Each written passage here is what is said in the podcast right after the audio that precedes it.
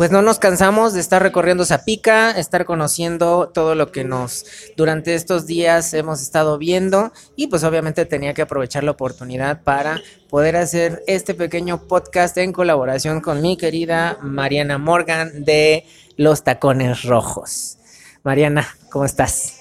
Muy bien, gracias por invitarme a tu podcast. O sea, muy emocionada yo, porque pues tú sabes, hicimos una colaboración anteriormente en mi podcast, lo tienen que ir a escuchar para que vean también todo lo que tú nos dijiste. Y pues sí, increíble el evento de Zapica. ¿Qué tal te ha parecido? Fíjate que es interesante, eh, ahí hay, hay una dualidad, pudiéramos decir, un tema un poco de bipolaridad comercial, ¿no? O sea, de repente vemos algunos expositores que dicen que les está yendo muy bien otros nos encontramos con que pues sentían como que no había flujo, e incluso algunos proveedores, algunos compradores, ¿no? Que sentían como que no había casi movimiento de gente.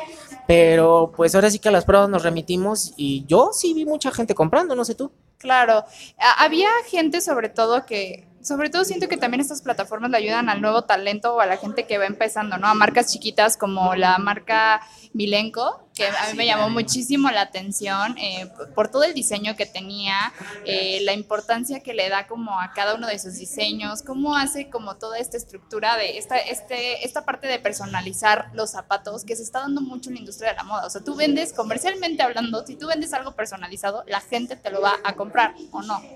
Sí, digo, aquí yo ahí sí en ese punto eh, difiero un poco. realmente, sobre todo cuando estamos hablando de marcas nuevas, hay que tener cuidado con, y tocas un muy buen punto, hay que tener mucho cuidado con eh, la palabra personalizar. ¿no? Porque un, eh, personalizar un calzado, sí, como lo hace Milenco, es muy, muy interesante, pero tal vez la escalabilidad a mediano y largo plazo no sea tan viable. Entonces podemos caer en un error de pensar que la personalización nos va a dar el negocio, pero solamente podemos hacer tres pares a la semana no es rentable, ¿no? Pero tienes toda la razón, la propuesta que tiene Milenko, si la puede, si puede lograr ese factor de escalabilidad, creo que puede ser muy interesante. ¿Qué, viste tú en la expo? ¿Cuál fue la diferencia entre ver el pabellón principal con el ver el de empresas en desarrollo? Pues yo siento que, siento que eh, las empresas en desarrollo como que sí les faltó un poquito de más visibilidad. O sea, las otras sí están como en, en el pabellón. Mucho marketing, ¿no? Falta mucho marketing. Mucho marketing. Les faltó como e, esa visibilidad sobre todo, porque sí son chicos que le quieren echar ganas, que traen un buen concepto, pero que neta no los pelan tanto porque están como muy aislados. Como que eh, diríamos que hay mucho ruido comercial, ¿no? Exactamente, entonces se le da como más eh, esta parte a, los proveedores, que bueno, es digamos que este evento también es para eso, ¿no? Para que hagan esos lazos y esas cosas, pero siento que sí faltó como esa parte. Oye, ¿y qué onda? ¿Encontraste piezas, eh, encontraste eh, mm, piezas de calzado que te llamaran la atención, que te, que te dijeras, ay, esto está padre? O sea, ¿encontraste diseño en Zapica? Bueno, esa es una pregunta muy interesante. Creo que creo que no debería de estar peleado el calzado, por ejemplo, sobre todo masculino, que creo que es una muy, muy, muy es un muy buen mercado. Eh, estas piezas que vimos de este señor, ¿cómo se llamaba la, marca? Calzado Azul. Exacto, Calzado Azul. Me encantaron porque tenían mucha propuesta, porque los zapatos tenían textura, o sea, vimos unos de lentejuelas, unos este, aterciopelados, unos em, con material tipo de jerga. de corcho. El corcho estuvo así a todo lo que da, incluso en las bolsas, lo cual se me hizo muy interesante. Y, bueno, o sea, a mí, a mí me gustaron mucho esas propuestas. También en bolsos creo que también hay propuesta en la parte del corcho, las tendencias también las puedes ver aquí en Zapica. Eso es lo que más me gusta de que qué viene, ¿no? ¿Qué viene en el calzado, sobre todo primavera, verano ahorita? O sea, qué tipo de materiales vienen. Todo eso, las propuestas sí me gustaron. ¿No, no, ¿no crees que vimos como que demasiado café? Sí, sí, sí, faltó como más esa propuesta de, pero creo que tal vez la tendencia anterior que habíamos visto, el neón, pues ya pasó de moda, entonces están yendo con, por colores muy neutros. Nos faltó ver más al azul que, que puso Pantón, ¿no? Nos faltó ver un poquito más el coral. y, y, ahí es como que difícil, ¿no? Porque es lo que estábamos platicando. O sea, a veces algunos, algunos productores pues creo que les cuesta trabajo arriesgarse, ¿no? O sea, les da miedo en algunas ocasiones porque los desarrollos son costosos, pero creo que sí es importante arriesgarse. Vimos muchísima, muchísima gente en el de Calzado Azul. muy llamativo. Y digo, el hecho de que ya vende en Japón, que ya vende en Alemania, que nos estaba platicando con todos los lugares donde vende, eh, y es impresionante ver cómo una propuesta que se arriesgó esté funcionando. Ahí está el ejemplo. Ahora el chiste, pues, es encontrar más marcas y darles esa oportunidad a estas otras marcas que vayan visibilizando como tal, ¿no? Sus propuestas. Y que se atrevan a hacer más propuestas, ¿sabes? O sea, que se atrevan a experimentar más, porque como lo comentamos en la exposición, el calzado para niños, o sea, ahí sí se atreven a experimentar. ¿Por qué no el calzado para dama, el calzado para hombre? O sea, ahorita me da mucho gusto que en el calzado masculino, porque la verdad es muy aburrido y creo que es un gran mercado que deben de abarcar más y deben de tener más propuesta. Y creo que espacios como este son, son parteaguas para que los puedan ver y los puedan desarrollar mejor. Sí, digo, lo que hemos venido platicando durante todos estos días, el sector calzado es difícil, es complejo, ¿no? O sea, a comparación, por ejemplo, del sector de indumentaria que utiliza alrededor de cuatro proveedores promedio, calzado no puede utilizar menos de 12.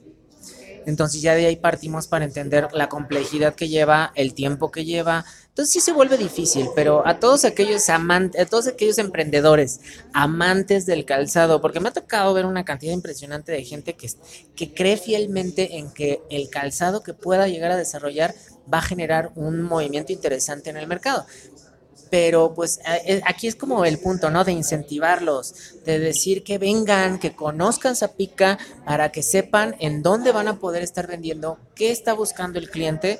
Ya vimos que el cliente es muy exigente en Zapica, es muy, muy, muy especializado. O sea, es, es, interesante ver cómo el conteo de asistentes en Zapica es muy diferente de otro tipo de eventos, ¿no? En la mañana nos estaban platicando que ellos el conteo lo hacen por empresa no por, no por persona que entra al, al, evento. Entonces ya de ahí vemos otra perspectiva completamente diferente. ¿no? Completamente de negocios, o sea, esa es otra estructura totalmente diferente. Y sí, o sea, realmente yo los invito a que vengan a este tipo de eventos para saber más qué está pasando en el calzado mexicano. Nosotros como consumidores tenemos que confiar más también en el calzado mexicano, porque ¿por qué consumimos marcas más internacionales o más globales? ¿Por qué no consumimos lo hecho en México? Porque está bien hecho, realmente. Totalmente. Y creo que esto sigue siendo un muy buen llamado de atención para todos los productores para que se preocupen más por acercar sus marcas, sus productos al cliente mexicano, mexicano que sí lo está aceptando y le está gustando. ¿no?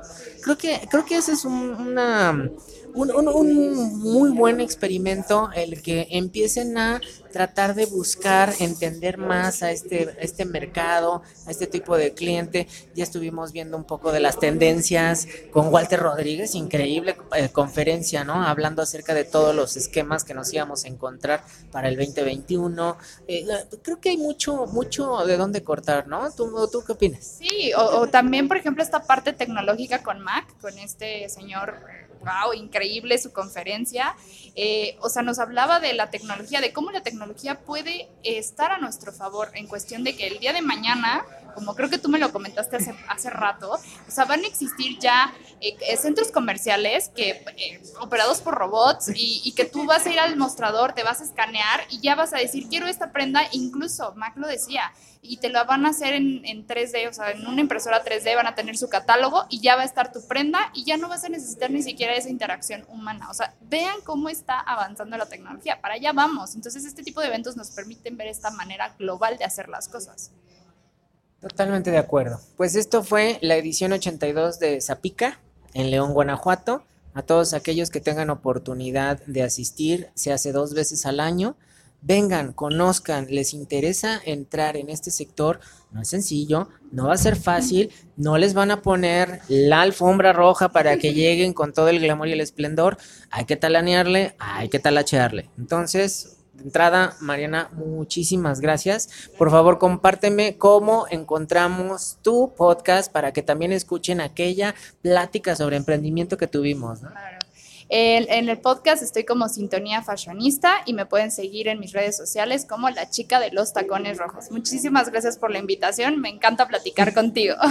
Sí, no, duramos horas y horas y horas. Y bueno, pues como siempre, muchísimas gracias por estar escuchando todas estas loqueras que de repente se me ocurren y pues manténganse al tanto a ver qué más les puedo estar platicando. Vamos a empezar a hablar un poquito más de emprendimiento para el próximo podcast. Muchas gracias y adiós.